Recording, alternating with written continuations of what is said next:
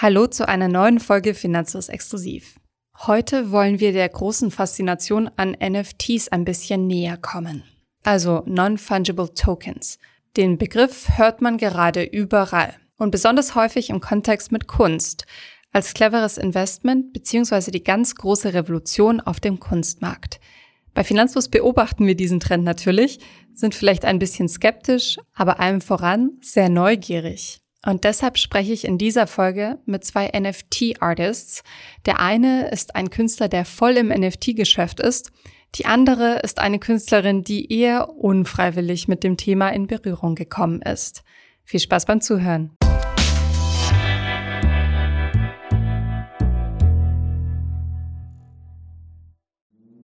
Bevor es weitergeht mit der Folge, noch ein kurzer Werbeeinspieler. Und zwar möchte ich euch den Sponsor der heutigen Folge vorstellen und das ist Weltsparen. Aktuell verzeichnen wir im Tages- als auch im Festgeld hohe Zinsen. Tagesgeld eignet sich beispielsweise für den Notgroschen sinnvoll aufzubewahren und Festgeld eignet sich, um mittelfristig hohe Zinsen zu sichern. Das Angebot der Zinsplattform Weltsparen umfasst viele Angebote von Tages- und Festgeldern europäischer Banken mit einer EU-weiten Einlagensicherung.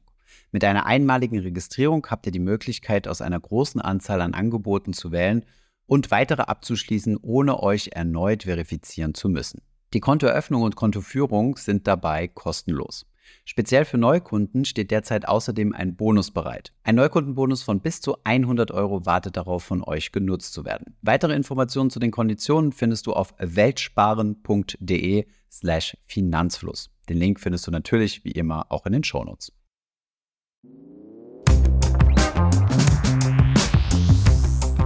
Wenn ihr unsere Podcast-Folge 270 schon gehört habt, endlich NFTs verstehen, dann wisst ihr schon Bescheid. Für die anderen möchte ich aber eine kurze Einführung ins Thema geben, damit ihr unseren Interviews folgen könnt. Ein NFT ist ein nicht austauschbarer Token.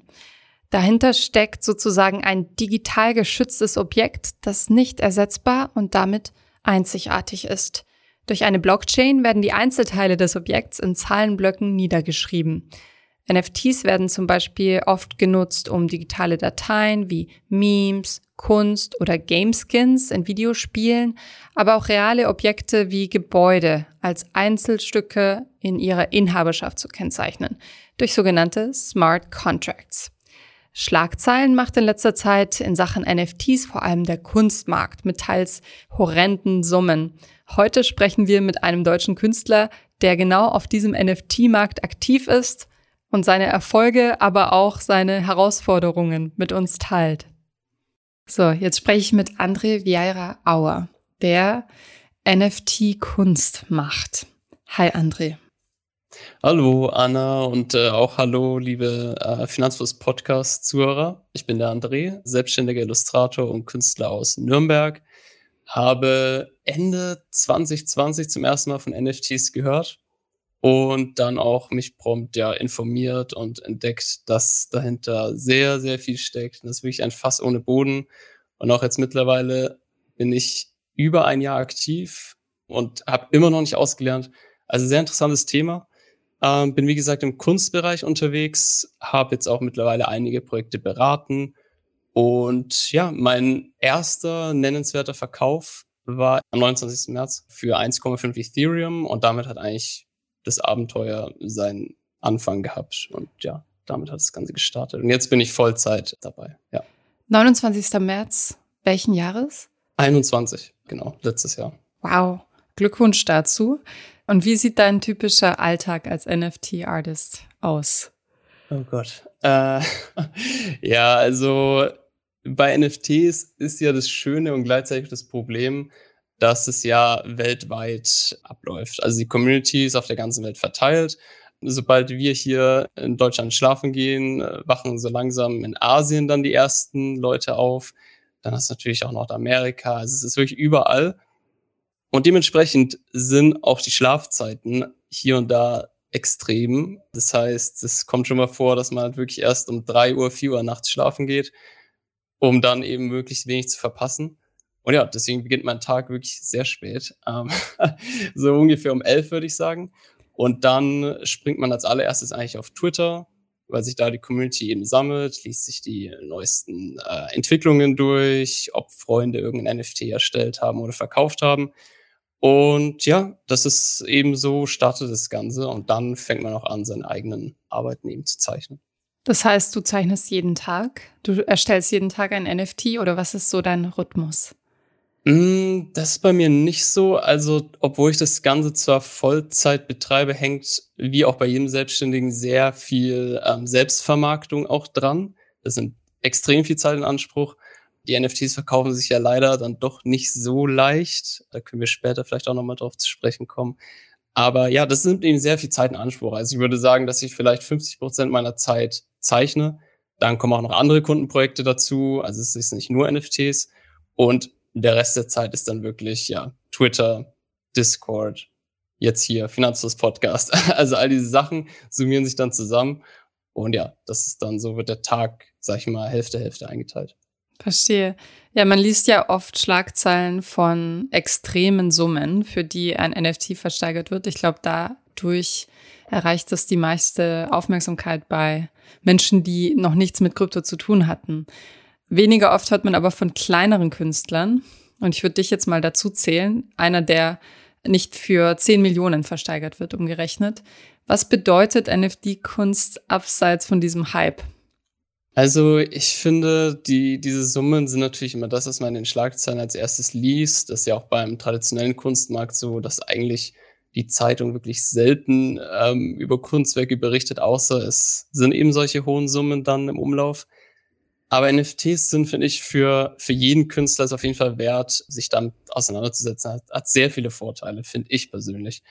Also zum einen ist es ein sehr junger Kunstmarkt und dementsprechend sind auch die Interessen der Sammler, also der, die Käufer der Kunst, eben auch nerdiger. Ne? Also die, die Leute interessieren sich auch gern für Games, für Anime, für Comic.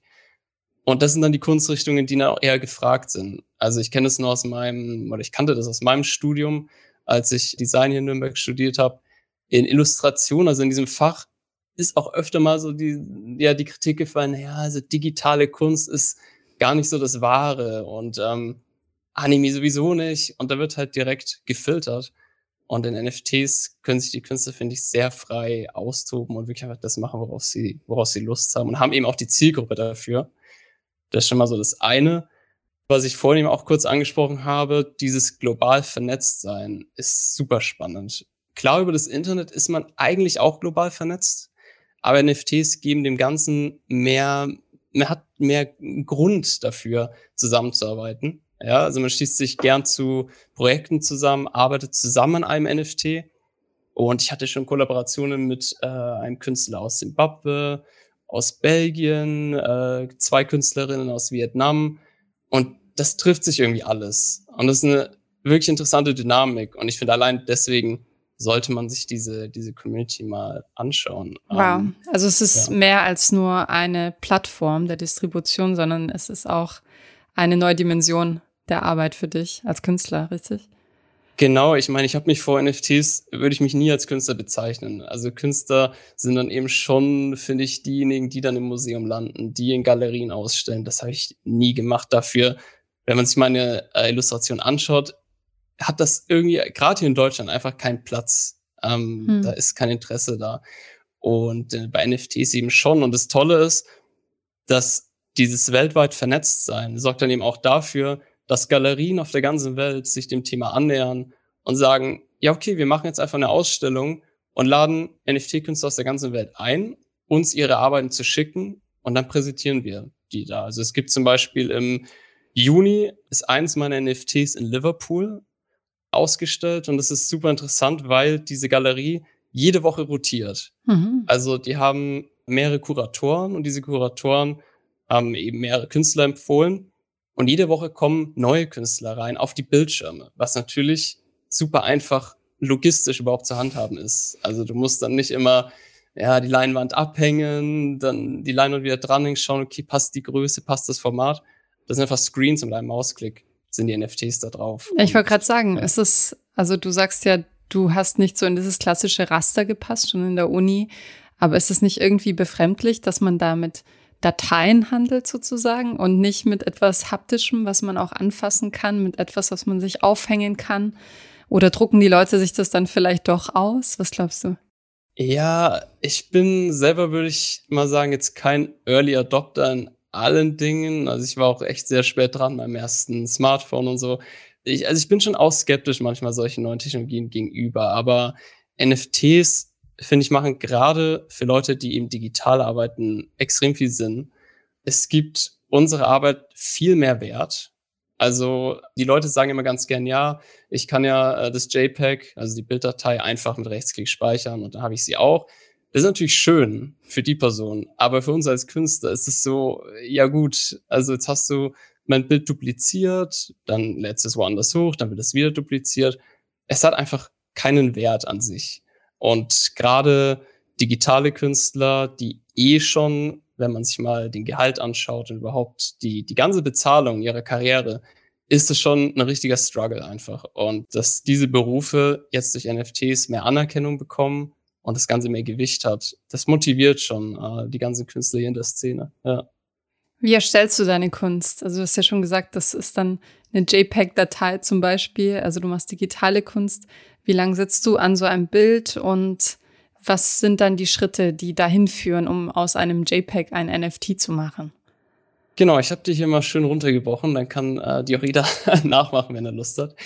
Also der Ablauf, also das Erstellen des Kunstwerks an sich ist eigentlich so wie sonst auch. Also da ändert sich eigentlich bei den wenigsten Leuten was. Bei mir persönlich hat sich schon viel geändert. Ich bin eigentlich ein Künstler, der Mixed Media Art macht. Das bedeutet, ich fange traditionell auf Papier an. Da entsteht die Bleistiftzeichnung, dann kommt die Tuschezeichnung drüber und von dort aus wandert das Bild dann ähm, auf meinen Rechner, wird eingescannt, dann kommen Farben digital dazu und, und das ist ja mal eine Sache, die ich ohne NFTs nie gemacht hätte, ich animiere meine Artworks mittlerweile auch. Weil auch dafür gibt es eigentlich in der echten Welt nicht wirklich einen Markt für animierte Illustrationen. Klar, Erklärvideos und in die Richtung, aber wirklich animierte Illustrationskunst, die einfach nur für sich steht, sieht man sehr selten. Sind das dann GIFs oder welche Dateiform landet dann da? Also ich nehme da MP4-Dateien dann einfach, also normale Videodateien, die dann automatisch loopen das habe ich halt einfach bei anderen NFT-Künstlern gesehen, dachte, okay, das ist ja interessant, das könnte ich auch mal ausprobieren. Und dann probiert man es einfach aus und hat damit Erfolg und bleibt dann dran. Genau, also das ist so, wie ich meine Sachen erstelle und das ist eigentlich bei jedem unterschiedlich. Aber an sich, an diesem Prozess ändert sich erstmal nichts. Wenn man jetzt ein NFT erstellen will, muss man natürlich als allererstes sich in die Kryptowelt reinstürzen. Das ist vielleicht auch nicht für jeden so einfach, aber ja, mit ein bisschen Recherche kommt man schon dahinter. Dann sucht man sich seine Blockchain aus, auf der man arbeiten will. Also ich persönlich bin auf Ethereum. Das ist ja so nach Bitcoin eigentlich so die größte Blockchain und dementsprechend ja, macht das auch Sinn, weil du willst dein NFT so lang wie möglich sozusagen da haben. Und wenn du das jetzt auf einer sehr kleinen Blockchain machen würdest, die das theoretisch auch könnte, wer weiß, ob in fünf Jahren die noch existiert oder noch genutzt wird. Es gibt auch äh, Solana, es gibt Cardano, Tezos, ja, das sind so die, die vier Blockchains. Das heißt, du musst erstmal Krypto kaufen. Du brauchst ein, eine Wallet, eine Krypto-Wallet. Und dann gehst du auf eine der relevanten Plattformen, Marketplaces für unsere Kunst. Also wir nennen das bei uns immer One-of-One-NFTs eigentlich. Also es bedeutet, dieses NFT gibt es wirklich nur ein einziges Mal. Mhm. Und es ist nicht wie diese Collectible-Projekte, wo es dann 10.000 Varianten gibt, das gibt wirklich nur eins. Genau. Und dann gibt es ja zum Beispiel äh, Foundation oder Maker's Place, äh, Known Origin und Super Rare. Das sind so die vier für Kunst relevanten äh, NFT-Marktplätze, wo ich jetzt dann auch sagen will, also auf OpenSea und so weiter ist auch Kunst. Also es ist halt nochmal was anderes meistens. Genau. Und ähm, dann schreibt man den Titel auf, die Beschreibung, lädt die Datei hoch und dann wird gemintet. Also das ist dieser Prozess der NFT-Erstellung. Was passiert da beim Minten? Für diejenigen, die es noch nie gehört haben. Genau, also beim Minten ist eigentlich das Prinzip dahinter, dass deine Bilddatei mit einem NFT verknüpft wird. Also NFT ist ja erstmal nichts anderes wie, also ich, ich sehe das immer so als Block oder Baustein der Blockchain, der liegt da irgendwie drauf und der wird sozusagen verlinkt mit deinem Bild. Das heißt, das NFT an sich hat eigentlich gar keine Bilddatei in sich drin. Das ist halt eine Verbindung ähm, der beiden, der beiden Bausteine. Und die, die Bilddatei liegt dann oft auf IPFS. Das ist ein Interplanetary File System, also ein dezentraler Datenspeicher. Da liegen eigentlich die meisten Bilddateien oder Videodateien oder Musikdateien drauf. Und das wird mit NFT verknüpft. Das ist das Minting an sich. Und. Das klingt ganz schön komplex. Ja. Hattest du, bevor du mit NFTs in Berührung gekommen bist und das ausprobiert hast, schon mit Krypto zu tun oder hast du dich da für NFTs so reingefunden? Das kam eigentlich fast zeitgleich. Also ich, ich meine mich zu erinnern, dass ich kurz vor NFTs schon in Krypto mal einsteigen wollte.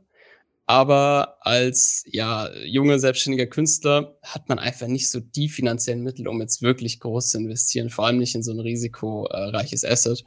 Und dann habe ich halt diese Chance gesehen, okay, wenn ich mir mit NFTs die Kryptowährung verdienen kann, umso besser eigentlich. Ne? Da muss ich praktisch nicht mit Euro einsteigen, sondern kann eben so an Krypto rankommen. Und deswegen habe ich mich schon für das Thema interessiert auf jeden Fall. Und ich glaube, es ist auch super wichtig, dass man das als NFT-Künstler macht denn diese Welten hängen schon sehr nah zusammen. Also wenn zum Beispiel der Wert von Ethereum extrem nach oben schießt, wird es mit NFT-Verkäufen wiederum schwieriger, weil mhm. natürlich dann plötzlich der Wert eines NFTs sehr, sehr hoch ist.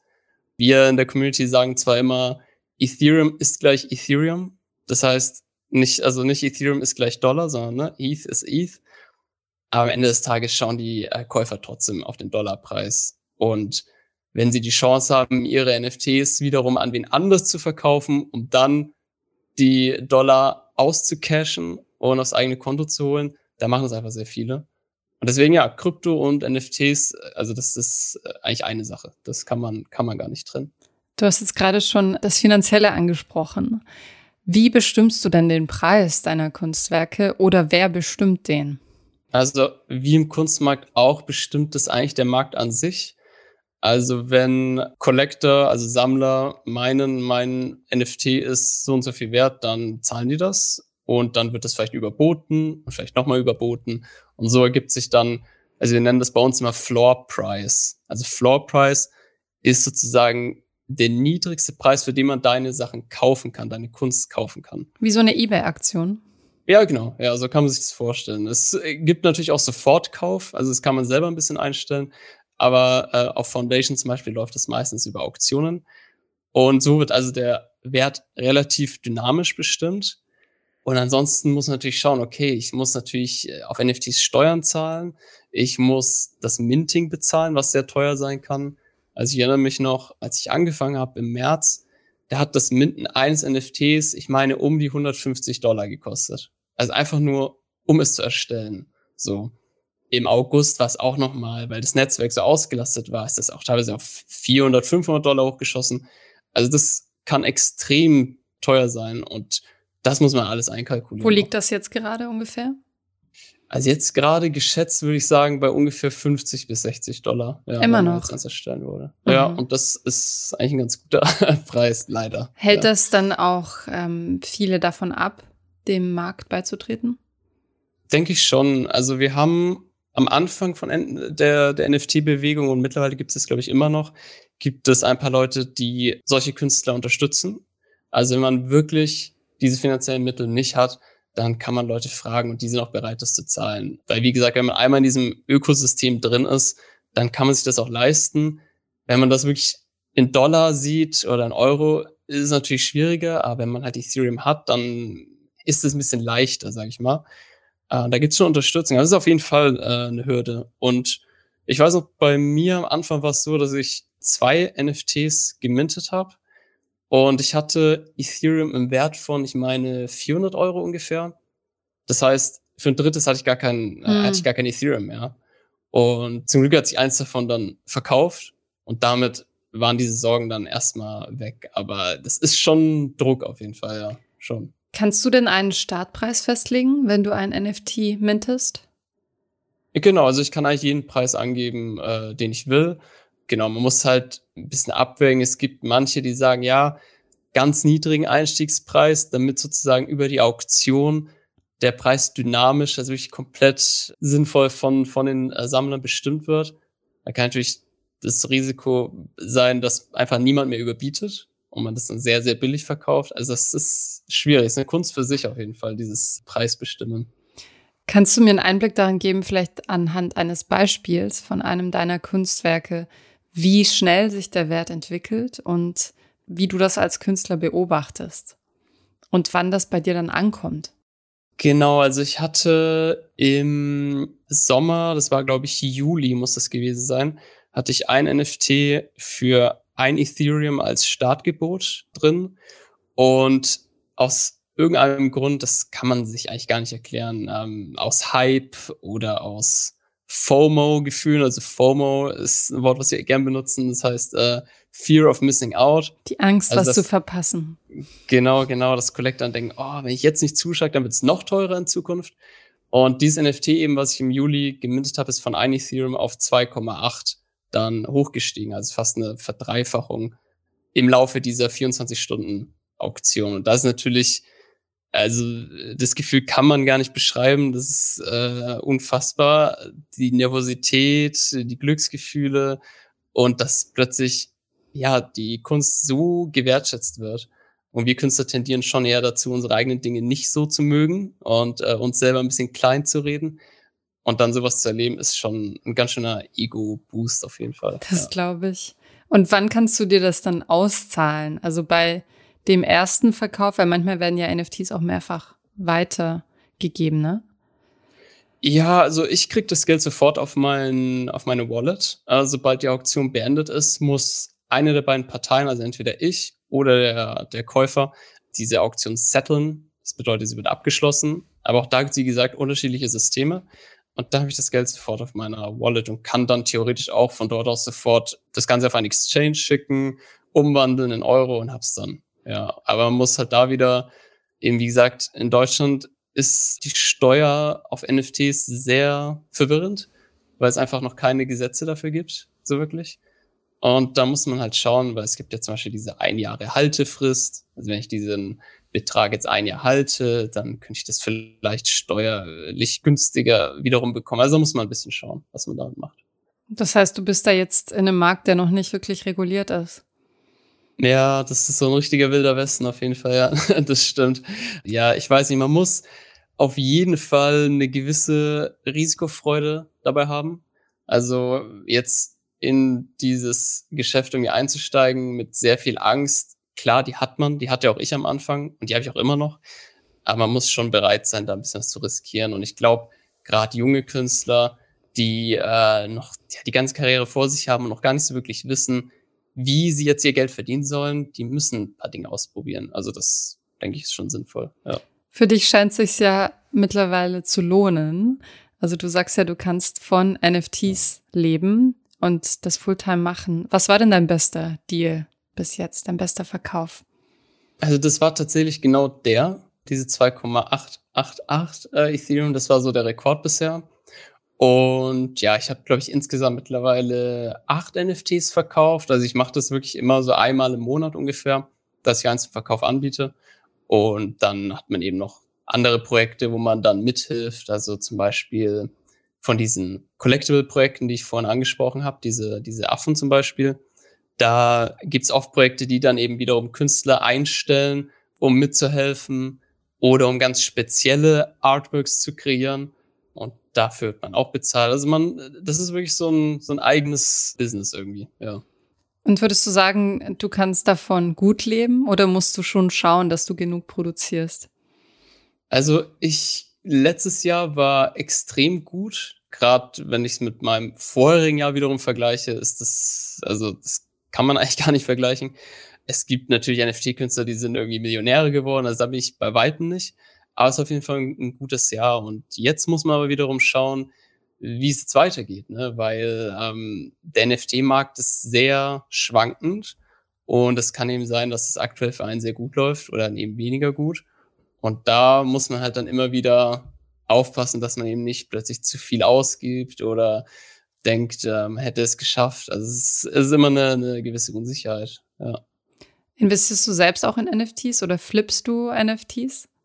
Äh, ja, ja, das, das mache ich auch. Es ist leider, muss man sagen, für viele Künstler tatsächlich ein besseres Geschäftsmodell als eigene NFTs zu erstellen. Also, wenn man das mit, der, mit dem Arbeitsaufwand vergleicht und äh, mit, mit dem Lohn, den man dann davon erntet, NFTs zu flippen, wenn man drin ist in der Community und wirklich recherchiert, sich austauscht, dann kann man das halbwegs gut machen und die Ergebnisse sind eigentlich oft besser. Also ich möchte das nicht zu sehr übertreiben, weil am Ende ist man ja Künstler und man will seine Zeit ja nicht einfach nur ja, vor irgendwelchen Graphen verbringen und da äh, NFTs hin und her verkaufen. Aber ab und zu, ja, kaufe ich auch welche. Also du bist schon richtig tief im Thema drin, merke ich. Nicht nur als Produzent von NFTs, äh, Künstler von NFTs, sondern auch als Flipper. Ich finde das super spannend.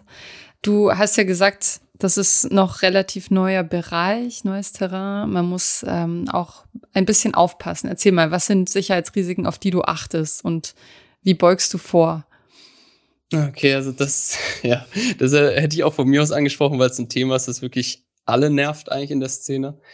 Es gibt unfassbar viele Scams. Das ist einfach wirklich so. Also mich wundert es nicht, wenn Leute NFTs als Scam bezeichnen. Wenn man auf Twitter einfach mal den Hashtag NFT aufmacht, wirst du wirklich zugemüllt mit Giveaways, mit, ähm, ja, hier kriegst du gratis Ethereum, einfach geschenkt. Also es ist sehr viel, weil eben das Geld einfach da ist und, und wo Geld eben vorhanden ist, lockt das eben auch solche Leute an. Vorbeugen kann man bei dem Ganzen natürlich durch Erfahrung auch, weil man irgendwann erkennt, okay, das sind immer dieselben Muster. Also ich kriege zum Beispiel aktuell eigentlich dreimal die Woche Direktnachrichten, äh, in denen es heißt, ja, kannst du mir ein NFT zeichnen als Auftragsarbeit sozusagen. Und dann kommt man ins Gespräch und tauscht sich aus und da gibt's ein Briefing und alles Mögliche. Und dann dauert es ja nicht lange, bis dann ein Link in den Chat reinkommt.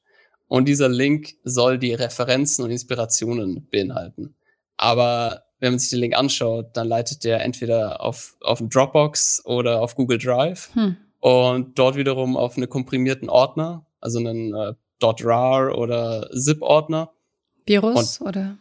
Ja, also die werden versuchen, auf deine Wallet zuzugreifen, weil das Problem, was Künstler eben auch haben, ist, nicht jeder will anonym unterwegs sein. Viele, so wie ich, wollen halt mit ihrem Namen auch dahinter stehen, weil für mich es auch keinen Sinn macht. Ich habe meine Zeichnungen sowieso online das wird man erkennen, dass das zusammengehört.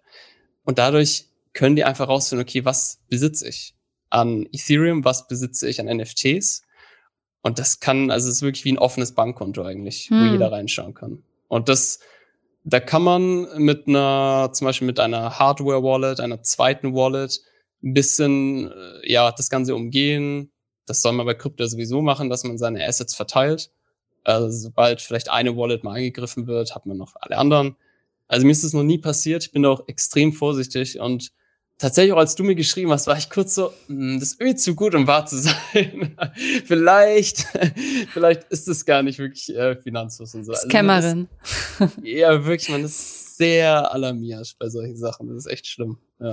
ja, das ist ja gut zu wissen für alle, die zuhören und vielleicht auch junge Künstlerinnen, die überlegen, auch NFTs zu erstellen. Ich spreche ja später noch mit meiner Kollegin, der auch etwas widerfahren ist, ähm, mm, die auch als Illustratorin leid, arbeitet. Ja. Sag mal, glaubst du, du scheinst ziemlich begeistert zu sein von NFTs und du lebst von NFTs, aber glaubst du wirklich, dass NFTs den Kunstmarkt revolutionieren, wie es so viele Fans sagen? Oder ist das eher so ein kleiner Nischenmarkt?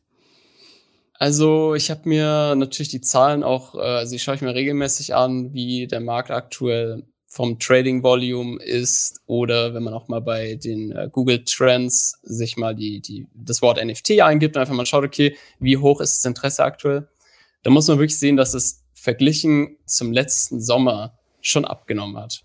Also ich habe hier mal ein paar Zahlen äh, rausgesucht. Auf OpenSea waren die Sales im Januar bei 5 Milliarden äh, US-Dollar und im März, also diesen Jahres, Januar diesen Jahres und März diesen Jahres, bei 2,5 Milliarden jetzt im März, also die Hälfte. Aber wiederum, wenn man sich den Januar 2021 anschaut, dann waren wir da bei 8 Millionen. Also es ist schon so, dass der Hype auf jeden Fall abgeflacht ist. Der Markt stagniert gerade so ein bisschen und das ist natürlich in der Community zu spüren, diese Unsicherheit. Ähm, mhm. Ich habe jetzt auch schon länger nichts mehr verkauft, andere Freunde auch nicht. Also das ist auf jeden Fall etwas, was man im Auge behalten muss. Aber ich persönlich, wie du wahrscheinlich denken kannst, bin schon sehr überzeugt davon. Äh, nicht nur aus einem finanziellen Hintergrund, sondern auch einfach, weil unser Leben wird immer digitaler. Man will es vielleicht nicht akzeptieren, aber es ist einfach so. Viele meiner, sag ich mal, Instagram-Bekanntschaften oder Freunde, ich werde niemals in deren Wohnung sein. Ich werde nie wirklich dort sein. Ich kenne die wirklich nur oder zumindest ihren Besitz nur durch Fotos, durch Instagram Stories und durch das, was sie mir vielleicht erzählen. Aber dass man digitale Güter, dass man denen äh, sozusagen, dass, dass das ein Eigentum wird, ein wirkliches Eigentum, davon bin ich schon sehr überzeugt und das ist das, was NFTs am Ende sind. Also ob es jetzt ein Bild ist, ein Konzertticket, ein Personalausweis, äh, Führerschein, all das kann man digitalisieren, mit der Blockchain absichern und dann eben zu einem unverfälschbaren Unikat machen. Und diese Technik dahinter hat für mich dann auch eigentlich nichts mehr mit Hype zu tun, sondern es ist einfach eine Technologie, die natürlich hier und da schlecht genutzt wird, muss man so sagen. Also das steckt in den Kinderschuhen. Viele Firmen steigen überhastet ein mhm. und produzieren irgendwas, um schnell Geld zu generieren. Das ist natürlich nicht der Sinn des Ganzen. Aber die Technik dahinter ist für mich grundsolide und wird sich in Zukunft auf jeden Fall ähm, durchsetzen. Ja. Ja, das ist natürlich der übergeordnete Begriff, die Smart Contracts und wie das unseren Alltag auch verändern könnte. Was glaubst du denn, wie lang das dauert? Ich meine, was gesagt, in Deutschland haben wir noch nicht mal eine Steuerregelung für den Verkauf von NFTs. Was glaubst du, wie lange es dauert, bis ich meinen Mietvertrag als NFT vorliegen habe, zum Beispiel? Oh Gott. Ja, also äh, im letzten Sommer, als der Hype so groß war, haben alle immer über Metaverse geredet und jeder hat sich ja Ready Player One vorgestellt, nur eben ja in unserer in unserer Welt. Ich glaube, davon sind wir noch sehr weit entfernt. Also, dass man wirklich ein ein Videospiel hat, was sozusagen das echte Leben ersetzen kann und da irgendwie annähernd drankommt. Das sehe ich noch nicht in naher Zukunft. Aber dass der, der Videospielmarkt das Ganze wirklich sehr beschleunigen könnte, davon bin ich auf jeden Fall überzeugt. Also wenn man sich die Zahlen anschaut, in Deutschland ist über Gaming im Vergleich zum Vorjahr ist der Markt um 17 Prozent gestiegen und, und ich finde NFTs und Gaming passen super zusammen. Also mhm. viele in der Community kommen auch aus der Szene und ich denke, das wird auf jeden Fall so der nächste große Schwall, der nächste große Hype wird, denke ich, daher kommen. Und ich hoffe auch, dass Museen und so weiter auch verstehen, dass das wirklich für Künstler einen, einen Sinn hat und es auch kulturell an Bedeutung dazu gewinnt. Also allein, das habe ich vorhin vergessen zu sagen, dass man auch an Weiterverkäufen ja beteiligt ist. Also du kannst ja in deinem Smart Contract reinschreiben, ich möchte an jedem Weiterverkauf zehn Prozent mitverdienen. Dann ist das festgelegt. Machst du das so? Oder was schreibst du da rein? Genau, ich habe das bei mir auch so, ja.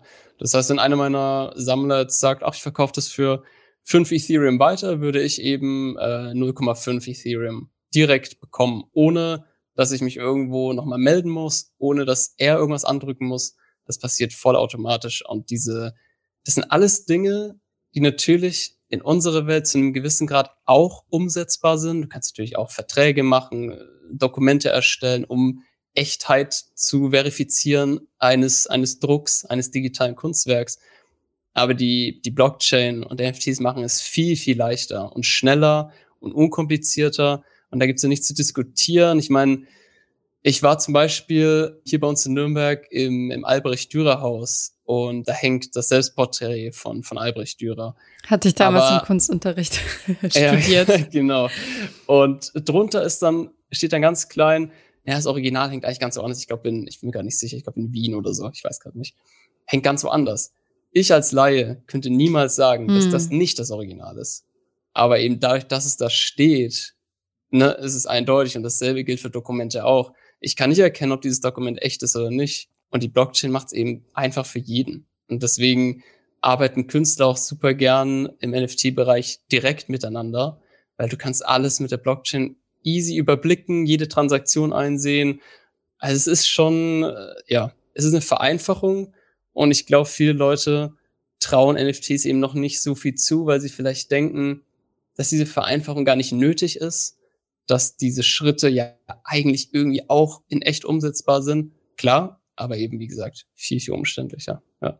Super spannend. Also auch diese in Relationsetzung, dass du das jetzt mit dem jetzigen Kunstmarkt vergleichst. Und ich glaube, das wird noch eine Weile dauern. Aber wie du sagst, da ist einiges Spannendes zu holen.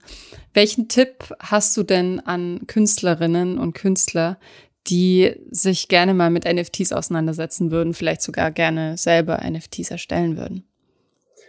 Also das Allerwichtigste ist, glaube ich, dass man erstmal sich diese Community auch anschaut, dass man erstmal ein Teil davon wird. Also Community ist das A und O auf jeden Fall von NFTs. Ähm, man kann nicht erwarten, dass wenn man ein NFT erstellt, es gekauft wird. Also du musst schon irgendwie Teil dieses ganzen sozialen Lebens irgendwie, wenn man es so sagen will, sein. Also das ist ganz wichtig. Freunde finden, die einem helfen können, sobald man irgendwelche Fragen hat, weil, wie gesagt, das ist auf YouTube und so weiter findet man, finde ich, gar nicht so viele Anleitungen zu dem Thema. Also, dass man da wirklich ein Teil davon wird. Und dann, ja, eigentlich einfach probieren. Also, die Risiken sind da, ja. Aber wenn man es eben gar nicht probiert, dann lernt man auch nichts daraus. Also, ich würde wirklich sagen, dass man, dass man es einfach mal machen soll. Und also, falls irgendwer konkrete Fragen hat, kann mir die auch jederzeit schreiben. Also, ich bin auch bereit dafür, da jedem zu helfen, der da irgendwie reinkommen will. Cool. Ich pack deine Website in die Show Notes. Dann noch eine letzte Frage. Welche Tipps hast du an Collectors oder an Käufer von NFTs? Vielleicht sogar Geheimtipps von der anderen Seite sozusagen. Oh, oh. Äh, hm. Okay, also bei Collectors ist es ja größtenteils so, dass die sich vor allem für Collectibles interessieren. Also eben solche Board Apes oder sämtliche andere 10k Collectible Projekte. Also es sind Projekte, wo eben 10.000 Varianten eines NFTs erstellt werden. Und das spielt sich eben auf OpenSea ab. Und das sind auf jeden Fall die NFTs, die am meisten Trading Volume generieren, also mit Abstand. So. Und ich würde mir wünschen, dass, und das auch ist auch gleichzeitig auch ein Tipp, dass sich Collectors doch auch lieber Künstlern anvertrauen, denn ein Künstler steckt wirklich mit komplettem Herzblut in seinen Projekten drin. Das sind keine Teams, keine anonymen Teams, die einfach nur das Ganze aus äh, geschäftlichem Interesse machen, sondern wir machen das auch, weil wir wirklich Teil dieser Bewegung sein wollen, weil wir Kunst machen wollen, weil wir uns selber ausdrücken wollen. Und ich glaube, wenn sich Sammler auf einer persönlichen Ebene auch für Künstler interessieren und da ins Gespräch kommen, findet man super gute Talente, die hoffentlich in Zukunft dann auch den Profit vielleicht geben können, den sie sich erhoffen. Aber ich denke, da, da schlummern einige noch versteckte NFTs umher, die ja undervalue sind. Und äh, ja, da würde ich mich auf jeden Fall mal umschauen. Also auch mal links und rechts gucken und nicht nur dem Halbpfad folgen. genau, genau. André, vielen lieben Dank für die ganzen Einblicke, auch für die Zahlen, die du für uns vorbereitet hast. Das gibt uns auf jeden Fall einen sehr guten Einblick in die Szene. Danke dir. Ja, danke, dass ich da sein durfte. Und ja, danke fürs Gespräch.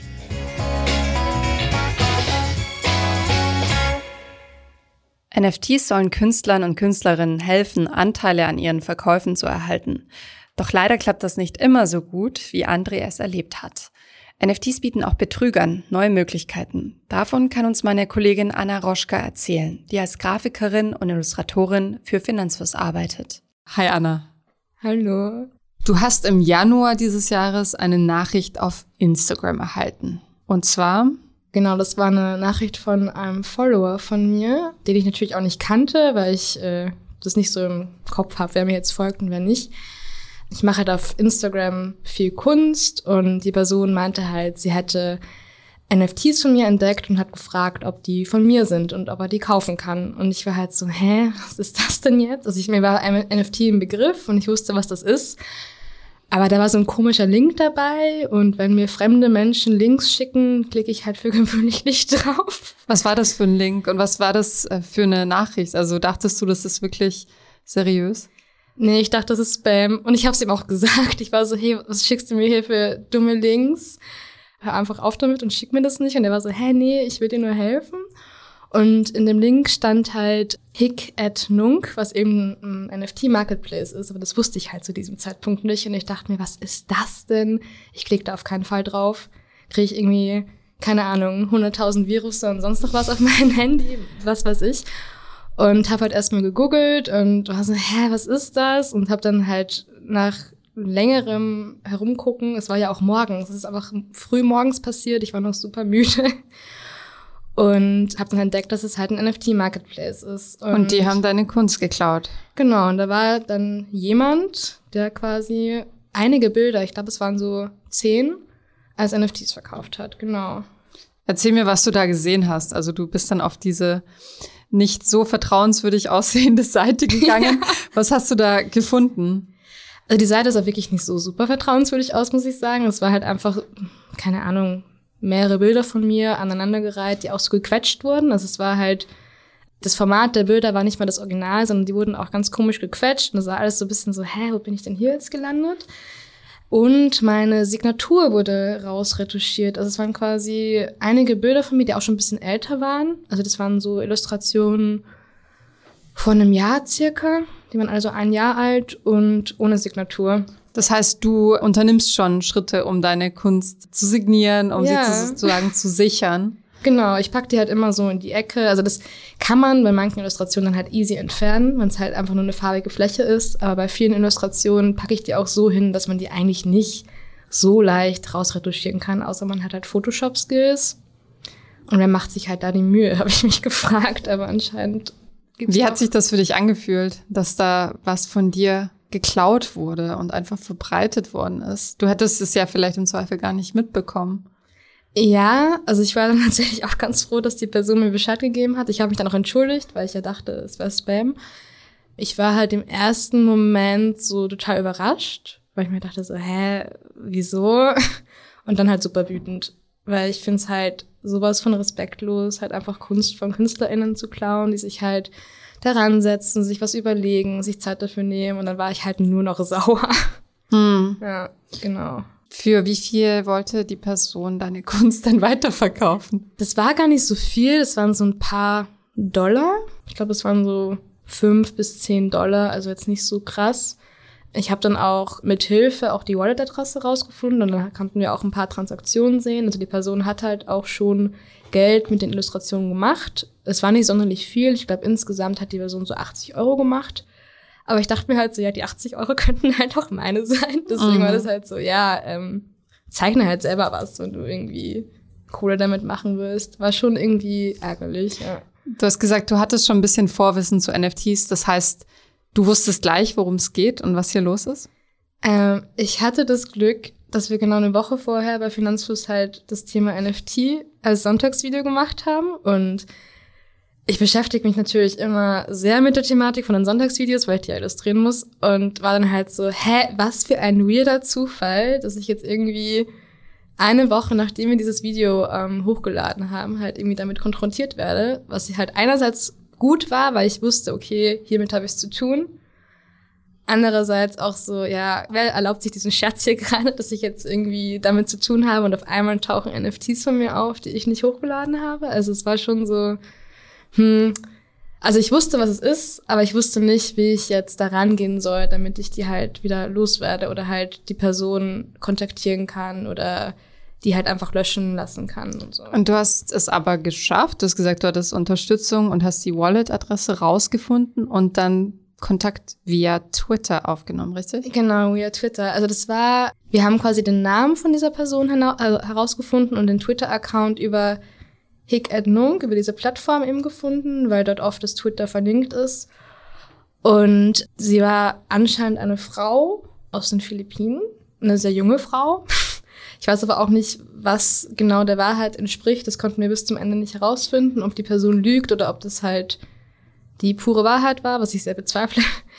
Die hat halt auch auf Twitter ganz viel gepostet, so hey, kauft meine NFTs, hier sind meine NFTs und hat auf Twitter halt auch nochmal meine Illustrationen geteilt ohne Signatur hm. und quasi gesagt so, hey, ich muss meine Miete bezahlen, kauf mal NFTs und so weiter, genau. Und hast du es geschafft, dass die Plattform dann deine gestohlene Kunst runtergenommen hat?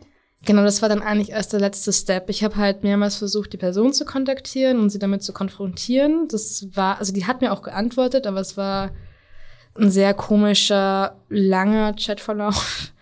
Am Ende habe ich aber den Discord-Channel von Hit at Nunk gefunden.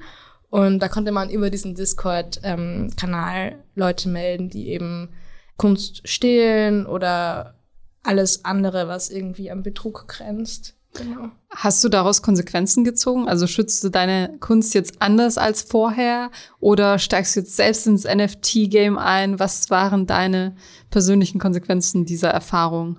Also als erstes war ich so sauer, dass ich halt super viel Kreativität auf einmal hatte. Also ich musste halt irgendwie super viel zeichnen und habe irgendwie auf jede, also ich zeichne sehr viele Personen und ich habe halt in jede neue Illustration nochmal ich weiß nicht, ob ich das im Podcast sagen darf, Fuck Art Thieves geschrieben, also so als Tattoo versteckt oder als Klar darfst du das sagen. Ah, oh, super. und habe das halt in den Illustrationen versteckt, einfach weil ich so sauer war und ich wollte, dass die Person halt weiterhin von mir Illustrationen äh, stiehlt und ähm, verkauft. Und danach habe ich halt super viel recherchiert, weil ich dann halt auch dachte, okay, gut, dann melde ich mich bei OpenSea an, kann mich da verifizieren. Ähm, die Leute wissen, ich bin die richtige Künstlerin. Das ist die bekannteste NFT-Plattform, ne? der bekanntesten, ja genau. OpenSea. Und Thomas, ich habe halt mit Thomas geredet und es ging halt auch, also einerseits ging es mir halt sehr um diese Verifizierung, weil dann konnte man sich so ein bisschen abgrenzen von diesem, von diesem Fake quasi, weil ich ja zuerst auch nicht wusste, ob wir die irgendwie loswerden.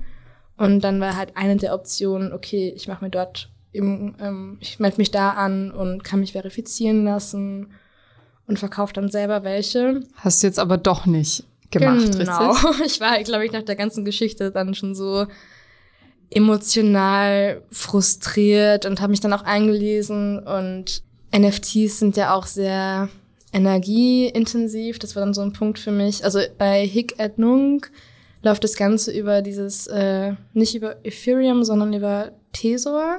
Mhm. Was ein bisschen klimaneutraler ist, also nicht so viel Energie braucht wie Ethereum oder Bitcoin zum Beispiel, wenn man jetzt auf Kryptowährung geht. Aber es war mir dann trotzdem alles so ein bisschen zu aufwendig dafür, dass halt meine Community, also Mini-Community, wenn ich es so nennen kann, auf Instagram gar nicht so großes Interesse hatte, weil ich habe danach natürlich gefragt, so hey, ähm, da ist ein Fake-Account unterwegs, hättet ihr prinzipiell Interesse, wenn ich sowas machen würde und würdet ihr meine NFTs kaufen? Und da kam tatsächlich eher negatives Feedback. Ich muss aber auch sagen, dass meine Instagram-Bubble sehr, sehr links ist und sehr antikapitalistisch. Deswegen war das halt so, ja, okay, gut. Ähm, da ist halt einfach keine Nachfrage da und dann muss ich es halt auch nicht unbedingt machen. Und ähm, aber du bist auf äh, spannende, wenn auch eher unerfreuliche Weise so ins Thema geschubst worden, kann ja, man sagen. Ja, ich habe mich gefühlt wie in einem True Crime Film. So wunderbar. und ich bin froh, dass du äh, das auch lösen konntest. Ich bin auch sehr froh darüber. Das war eigentlich auch eine relativ lange Reise. Es ging über drei Wochen und ich musste immer wieder kontaktieren und Genau, im Endeffekt hat es dann die Plattform runtergenommen und die Person hat mich auf Twitter blockiert. Und ich du hast auch keine weiteren rechtlichen Schritte unternommen. Ich habe das zuerst überlegt und wollte es auch machen und habe auch damit gedroht. Aber da die Person ja in den Philippinen irgendwo rumsitzt, hat das wahrscheinlich auch gar nicht so viel gebracht. Ja, wahrscheinlich irgendwo im Sand verlaufen. Genau, und dann weißt du, ja, ich glaube, das lohnt sich nicht. Ich lösche die jetzt und ähm, guck halt immer wieder mal. Also jetzt bin ich halt auch ein bisschen vorsichtiger und gucke dann auch immer wieder mal mhm. ähm, und platziere meine Signatur noch mal ein bisschen präsenter. Hast du Tipps für andere Künstlerinnen, die äh, das vermeiden wollen, dass jemand ihre Kunst kopiert und als NFT irgendwo rauflädt? Mm, ich glaube, das kann man gar nicht so wirklich vermeiden. Ich würde halt nur Leuten, die quasi NFTs kaufen wollen, raten, dass sie halt von verifizierten KünstlerInnen was kaufen und halt nicht von irgendwelchen Künstlern, wo vielleicht die Illustrationen eh schon ein bisschen suspicious aussehen. Also irgendwie, die hat ja auch meine Illustration so gequetscht und ähm, die Signatur entfernt und es sah alles schon so ein bisschen sketchy aus. Ich würde einfach nur von KünstlerInnen kaufen, die auch verifiziert sind. Ja, das ist ein sehr guter Punkt, weil vielleicht der eine oder andere, die uns gerade zuhören, auch äh, mit dem Gedanken spielen, in dieses NFT-Game einzusteigen. Ja, klaut keine Kunst, wirklich, nicht cool. Ja, schönes Schlusswort. Okay, ähm, danke, dass du deine Erfahrungen mit uns geteilt hast, Anna. Gerne. Und wer weiß, vielleicht werden NFTs irgendwann mal für dich nochmal interessant. Vielleicht wird es irgendwann mal noch ein Thema, ja. Danke dir. Gerne.